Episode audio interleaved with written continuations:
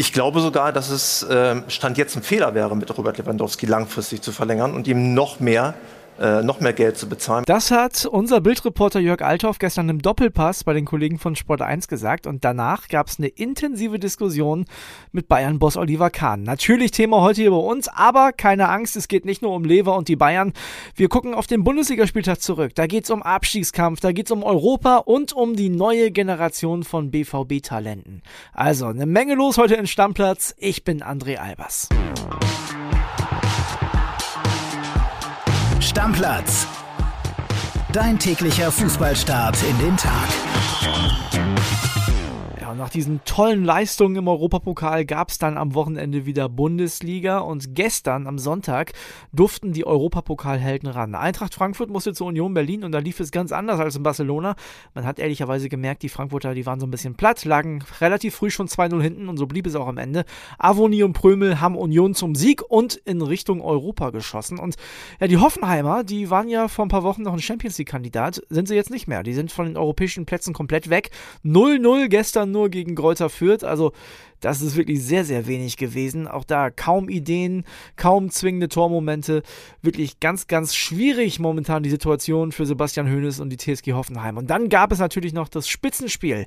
Leverkusen gegen RB Leipzig. Unser Leverkusen-Reporter Pippo Ahrens hat mir direkt nach dem Spiel noch aus dem Stadion eine Sprachnachricht geschickt. WhatsApp ab. Hallo André. RB Leipzig krönt eine großartige Woche. 1 zu 0 Sieg in Leverkusen nach dem Einzug ins Europa League Halbfinale. Der vielleicht schon entscheidende Schritt Richtung Champions League. Für Bayer Leverkusen ein herber Rückschlag. Denn äh, die Werkself ist damit auf Platz 4 abgerutscht und hat nur noch einen Punkt Vorsprung vor dem SC Freiburg. Der SC Freiburg am letzten Spieltag in der Bayer Arena zu Gast. 0 zu 0 hieß es zur Pause. Da hatte Leverkusen 6 zu 0 Torschüsse und die Leipziger, die mit sieben neuen Spielern in der Startelf hier angetreten waren, eigentlich komplett im Griff. Das änderte sich in der zweiten Halbzeit mit der Hereinnahme von Christopher Nkunku. Sofort war es ein ganz anderes Spiel. Und die Leipziger nutzten dann einen schlimmen Abwehrfehler, muss man sagen, von Odilon Kosuno, der mit einem Fehlpass die Leipziger zu einem Konter einlud. Und Dominik Schoboschlei schloss diesen ab. 1 zu 0 hieß es dann in der 70. Minute. Leverkusen warf nochmal alles nach vorne, aber konnte dem Spiel keine Wende mehr geben. Am kommenden Wochenende in Fürth, da muss Leverkusen dringend gewinnen, um den vierten Platz zu verteidigen. Denn sonst droht am letzten Spieltag ein direktes Endspiel um die Champions League gegen den SC Freiburg. Leipzig dagegen hat weitere Ziele in dieser Woche. Der DFB-Pokal ruft das äh, Halbfinale gegen Union Berlin und es könnte am Ende zu einer ganz, ganz großen Saison für die Leipziger werden. Ein Sonntagsspiel fehlt noch, und zwar das der Bayern bei Arminia Bielefeld. Und da gab es vorher im Sport 1 Doppelpass schon ein kleines Warm-up. Bayern-Boss Oliver Kahn war da zu Gast und unser Bildreporter Jörg Althoff, der hat den da so ein bisschen gereizt, hatte man das Gefühl. Es ging um Robert Lewandowski und darum, dass Althoff gehört hatte, dass der mittlerweile auch für Unmut in der Kabine sorgt, also sich nicht wirklich als Teamplayer gibt. Und ja, und dann hat Jörg Althoff das hier gesagt. Ich glaube sogar, dass es äh, Stand jetzt ein Fehler wäre, mit Robert Lewandowski langfristig zu verlängern und ihm noch mehr, äh, noch mehr Geld zu bezahlen. Man darf nicht vergessen, er ist 34 am 21. August dieses Jahr.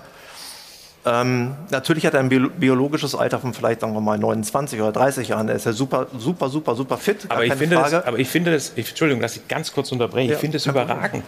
Ich finde das Argument überragend. Deswegen dauert es ja auch eine gewisse Zeit, weil wir uns na selbstverständlich ja. all diese Gedanken machen wollen. Ja, aber auf der anderen Seite habe ich immer das Gefühl, ja, ihr müsst doch jetzt ganz schnell, ganz schnell. Nein, ja, lass, lass, mich kurz, das sind, genau, kurz das sind genau die Gedanken, die wir, die wir uns ja auch machen das, das müssen. Ist, das, das finde ich sehr, sehr gut. Ja, ich habe das Gefühl, die Personalie Lewandowski beschäftigt uns auf jeden Fall noch ein bisschen. Sehr, sehr gut war für die Bayern das Ergebnis gestern in Bielefeld. Die Münchner haben mit 3 zu 0 gewonnen. Da gab es aber auch wieder eine unschöne Szene und zwar rund um den Bielefelder Fabian Kunze. Kurz vor der Pause wurde der gefoult von Nian Su, dem Bayern-Verteidiger. Der ist da sehr übermütig mit dem Ellenbogen in den Zweikampf gegangen. Kunze musste mit der Trage vom Platz getragen werden. Also wieder eine Kopfverletzung bei Bielefeld. Unglaublich, was da momentan passiert. Julian Nagelsmann, der Trainer der Bayern, hat hinterher auch so ein paar Worte für Nianzou noch übrig gehabt, hat gesagt, er muss das lernen. Er hat den ausgewechselt zur Halbzeit, meinte, das war auch eine erzieherische Maßnahme, denn für ihn war das eine rote Karte und das kann er so nicht machen. Also, der Trainer hat da klare Worte gefunden und alles weitere zum Spiel gibt es jetzt von der Kollegin Lena Wurzenberger. Hallo André. Ja, fünf Tage nach dem doch peinlichen Aus in der Champions League haben sich die Bayern in Bielefeld wieder berappelt und souverän mit 3 zu 0 gewonnen. Gerade die ersten 20 Minuten hat die Mannschaft eine extrem starke Reaktion gezeigt und ordentlich Dampf gemacht. Und genau das äh, wollten die Bosse von den Spielern auch sehen. Am Samstag ist Oliver Kahn extra nochmal in die Kabine gekommen vor dem Abschlusstraining, hat eine kurze Brandrede gehalten und versucht, die Mannschaft nochmal wach zu rütteln, jetzt vor dem Saisonfinale. Und das oberste Ziel war natürlich, den Meister-Matchball sozusagen ähm, fix zu machen. Denn nächstes Wochenende geht es äh, gegen Dortmund und da können die Bayern die zehnte Meisterschaft in Folge eintüten. Und das ist natürlich das große Ziel. Thomas Müller hat nach dem Spiel auch gesagt, dieses Drehbuch hätte man nicht besser schreiben können und damit hat er auch völlig recht. Ja, und weil die Bayern das Ding in Bielefeld gewonnen haben, dürfte auch der größte BVB-Fan seine Titelhoffnungen begraben haben. Trotzdem war das ein ziemlich gutes Wochenende für den BVB, denn die Dortmunder haben mit 6 zu 1 zu Hause gegen den VfL Wolfsburg gewonnen. Und besonders für drei ganz junge Dortmunder war das ein sehr spezielles Spiel. Der Kollege Jonas Ortmann weiß mehr. Das ist natürlich allen voran Tom Rote, den Trainer Marco Rose in die Startelf, man kann es nicht anders sagen, gezaubert hat. Zwei Trainingseinheiten hatte der erst mit den Profis überhaupt gemacht, steht plötzlich in der Startelf und macht dann in der 24. Minute per Kopf vor der Südtribüne 25.000 Menschen, die plötzlich ausrasten, das 1 zu 0. Ich glaube, so stellt man sich einen definitiven Traumdebüt vor. Und ja, man kann auf jeden Fall sagen, nach 10 Minuten war alle Nervosität bei ihm weg und ist die Linie rauf und runter marschiert, bringt eine tolle Physis mit mit seinen 1,92. Ich denke, da hat Dortmund vielleicht schon ab Sommer eine tolle Alternative. Er kann im nächsten Jahr noch U19 spielen aber wer weiß, wie vor allem nach diesem tollen Auftritt es jetzt weitergeht. Wir wissen ja alle, wie schnell es im Fußball manchmal gehen kann. Darüber hinaus gab es noch zwei weitere Debüts. Jamie Bino Gittens. Ich kann mich noch gut daran erinnern, wie ich vor ein paar Wochen hier im Podcast gesagt habe, er soll ja Dortmunds neuer Sancho werden. Er durfte jetzt auch erstmal reinschnuppern, war ja schon gegen Stuttgart im Kader, jetzt die ersten Bundesliga-Minuten. Davon versprechen sich die Dortmunder ganz, ganz viel, jetzt schon ab Sommer. Er wird nämlich zur kommenden Saison definitiv zu den Profis gehören. Darüber hinaus hat auch Leon Semic, vielleicht ein bisschen unbekannter noch, sein Debüt gefeiert. Er ist so schnell wie Aubameyang auf die ersten Meter, also eine absolute Vollrakete. Ja, ist ein moderner Rechtsverteidiger, der definitiv auch Offensivdrang hat. Kann man fast ein bisschen mit Hakimi von PSG, der ja auch mal bei den Dortmundern gespielt hat, vergleichen. Die Bosse wollen ihn auf jeden Fall auch halten. Da ist noch nicht klar, wie es im Sommer weitergeht. Aber ich bin mir sicher, wenn alle bleiben und es so weitergeht, können sich die Dortmunder auf tolle, tolle Zukunft freuen, auch mit diesen drei Profis. Die Lage der Liga. Eine richtig gute Zukunft in Europa hat möglicherweise auch Steffen Baumgart mit dem FC Köln. Die Kölner haben ja das Derby bei Borussia Mönchengladbach mit 3 zu 1 gewonnen. Gestern war Baumgart bei Die Lage der Liga bei Bild im TV und dem Kollegen Walter Straten zu Gast. Und da hat er gesagt, dass man sich bei den Frankfurtern auch noch ein bisschen was abgucken kann. Entscheidend in der Situation ist, glaube ich, dass wir gesehen haben, dass wir äh, ja, weniger jammern sollten, sondern mehr machen. Und das hat Frankfurt einfach gezeigt. Oft hören wir ja nur noch, was nicht geht. Und ich finde, Frankfurt hat bewiesen, was geht. Und darum kommt es doch, dass man wirklich Sachen machen kann, wenn du dran glaubst, wo, wo andere nicht dran glauben. Und, und, und deswegen ist es doch gut, wenn wir sehen, was für eine Fanbasic in, in, in Barcelona war, was für ein Spiel gemacht wurde. Äh, dann ist das das, was über einen langen Zeitraum oder immer noch meines Erachtens den deutschen Fußball ausmacht. Und weil der FC sich nach unten hin keine Sorgen mehr machen muss, gibt es jetzt ein neues Saisonziel in Köln.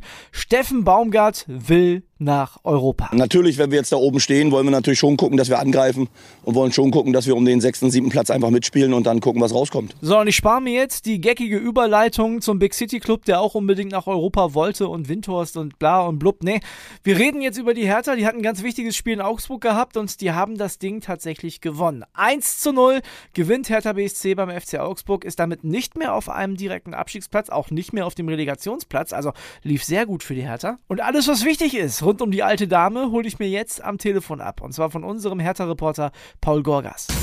Anruf bei Paul Gorgas. Paul, grüß dich, André hier. Passend zu Ostern ist die Hertha wieder auferstanden. Was ist da passiert in Augsburg, Mensch? Ja, ob man äh, wie bei Ostern von einem Wunder sprechen kann, weiß ich nicht, denn es ist ja an sich gut erklärbar. Hertha hat wirklich eins der besten Spiele der letzten Wochen oder vielleicht sogar dieser Saison, muss man ja sagen, gezeigt. Da stimmte wirklich fast alles. Also die mannschaftliche Geschlossenheit war auf einmal wieder da. Die, das Team hat wieder als Einheit gespielt. Da ist einer für den anderen gelaufen. Man hat sich gegenseitig angefeuert hat sich gepusht und äh, hat es eben auch diesmal wirklich geschafft, hinten die Null zu halten. Das ist ganz wichtig und auch selten gewesen bei Hertha in dieser Saison. Und dann eben mit wenigen Chancen ein Tor zu erzielen. Ein auch ziemlich schönes Tor, muss man an der Stelle sagen, von Suat Serdar mit der Hacke.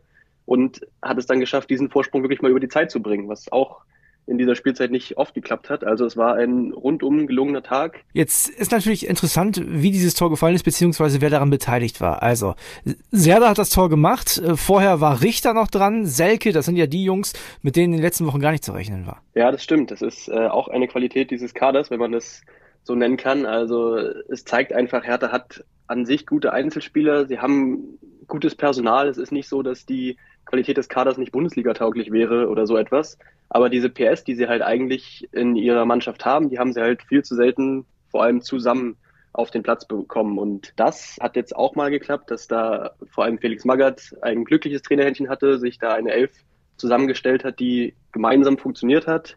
Er hat vor dem Spiel zum Beispiel Jacques Belfodil ganz aus dem Kader gestrichen, weil ihm die Trainingsleistung überhaupt nicht gefallen hat in der vergangenen Woche. Deshalb hat Davy Seck den Vorzug bekommen. Marco Richter kam zurück, du hast es angesprochen, und das waren eben genau die Jungs, die jetzt die Leistung gebracht haben, die es eben brauchte in so einem engen Abstiegsduell und einem Spiel, was schon eine Art Endspiel war um den Klassenerhalt. Ja, du bist ja ein bisschen dichter dran. Also ich war letzte Woche im Stadion im Derby und da ging gar nichts. Also erste Halbzeit war eine Frechheit, fand ich von Hertha. Jetzt hat Magatti in einer Woche wieder hingekriegt. Was macht er? Wie geht das? Also ja, du hast recht, es ist mir auch ein bisschen schleierhaft, wie quasi Hertha von diesem absoluten Tiefpunkt, was ja dieses Derby, das Debakel, das 1 zu 4 gegen Union ohne Zweifel war, was ja auch, glaube ich, für Felix Magath so eine Art negatives Erweckungserlebnis war, weil er mal gesehen hat, zu was äh, seine Mannschaft auch imstande sein kann, beziehungsweise nicht fähig ist. Und ja, ich glaube, er hat schon auch mal einen anderen Ton angeschlagen in der Woche. Also er hat sehr deutlich gemacht, dass mit so einer Leistung der Klassenerhalt überhaupt nicht zu schaffen ist, hat der Mannschaft auch so ein bisschen Zeit und Raum gegeben, sich selbst auszusprechen und äh, hat als besondere Maßnahme in der vergangenen Woche noch einen Mannschaftsabend organisiert. Da hat das Team am Mittwochabend zusammengesessen, hat in einem Berliner Hotel zusammen zu Abend gegessen und das Champions League Spiel Atletico Madrid gegen Manchester City geschaut. Auch ein Kampfspiel. Atletico auch eine Truppe, wir wissen, die viel über Mentalität kommen.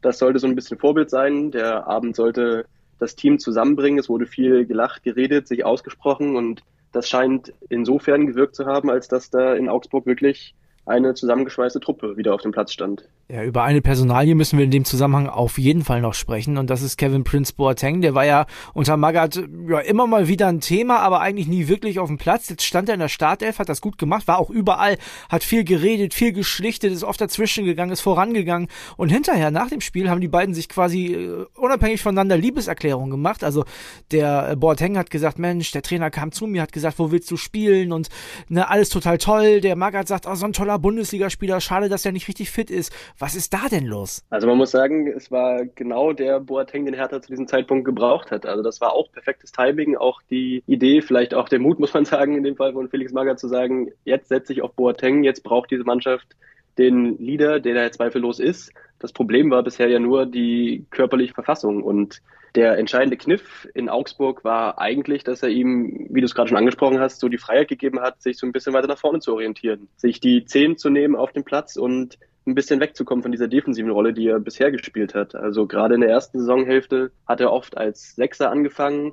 Da war das Problem, dass er aufgrund seiner fehlenden Schnelligkeit, seiner Geschwindigkeit, die er nicht mehr hat, dann eben oft nicht mehr hinterherkam. Wenn es Gegenstöße gab, wurde oft überlaufen, musste gelbe Karten ziehen, weil er nur noch mit taktischen Fouls sich zu helfen musste.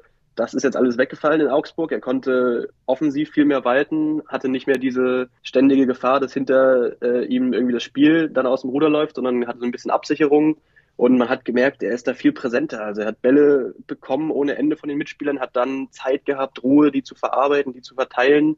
Sein feines Füßchen hat er ja trotzdem. Also hat er auch mal das ein oder andere Dribbling gewonnen, Zweikämpfe gewonnen, hat gute Pässe gespielt. Also er ist da richtig aufgeblüht und man hat gemerkt, dass das dann auch ein Team mitreißt, wenn so ein erfahrener Spieler, der schon alles erlebt hat und jetzt auch vorangeht, es schafft, in so einem Spiel zu sich selbst zu finden und eine gute Leistung zu zeigen, das macht auch was mit der Mannschaft. Und das kam alles zusammen und ja, so ist in dieser Sieg entstanden, der wirklich noch sehr wichtig sein kann in dieser Saison. Ja, diesen Kevin Prince Boateng wird die Hertha auch in den nächsten Wochen auf jeden Fall brauchen.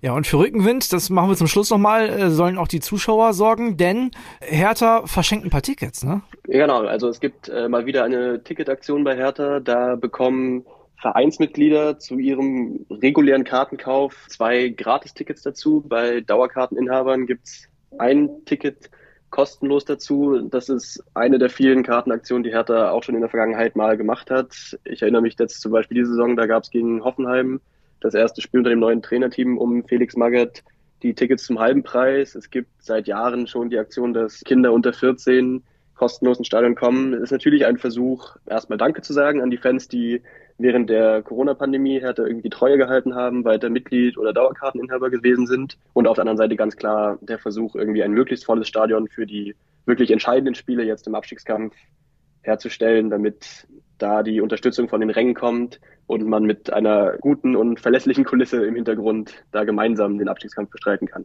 Ja, und Unterstützung kann die Hertha in den nächsten Wochen auf jeden Fall gebrauchen. Paul, danke. Ich bin sicher, wir hören uns noch ein paar Mal bis zur Saisonende, denn bei dir ist ja eigentlich immer was los. Das stimmt, da bin ich mir sicher. Bis dann, ciao. Mach's gut. Soweit also die Infos zum Bundesliga-Wochenende. Und wenn ihr euch gewundert habt, dass Mila Superstar, unser Killy, heute gar nicht mit am Start war, der erholt sich gerade. Hier. Hallo André, Schatzi. Na, vermisst du mich schon? Ja, ich habe es dann nach einem arbeitsintensiven Osterwochenende auch endlich mal geschafft, noch nach Usedom zu fahren und verbringe hier ein bisschen Zeit mit meiner Liebsten und deren Familie. Aber leider, André, muss ich dich enttäuschen, wir werden diese Woche nicht viel zusammen im Podcast machen. Grund ist einfach, dass wir nächste Woche Samstag den großen Boxkampf von Tyson Fury vor 94.000 Zuschauern in Wembley zeigen. Und ich fliege am Mittwoch rüber, muss bis dahin noch einiges vorbereiten. Und ja, ich hoffe, du kannst ein bisschen auf mich verzichten und es gibt dir auch guten Ersatz. Du kannst mich aber auch immer mal wieder anrufen und dann äh, hören wir uns einfach. Und Meinungen zu irgendwelchen Fußballthemen, weißt du ja, die habe ich immer. Also, liebe Grüße, viel Spaß. Ich werde dich die Woche auf jeden Fall nochmal anrufen, Killy. Ersatzmann ist übrigens Chris Höb, den werdet ihr in dieser Woche auch nochmal hören. Und wir hören uns morgen wieder, wenn ihr mögt. Also, ich bin schon richtig heiß, denn morgen geht es natürlich unter anderem ums erste Pokal-Halbfinale. DFB-Pokal steht an. Ich freue mich drauf. Tschüss, bis morgen. Stammplatz. Dein täglicher Fußballstart in den Tag.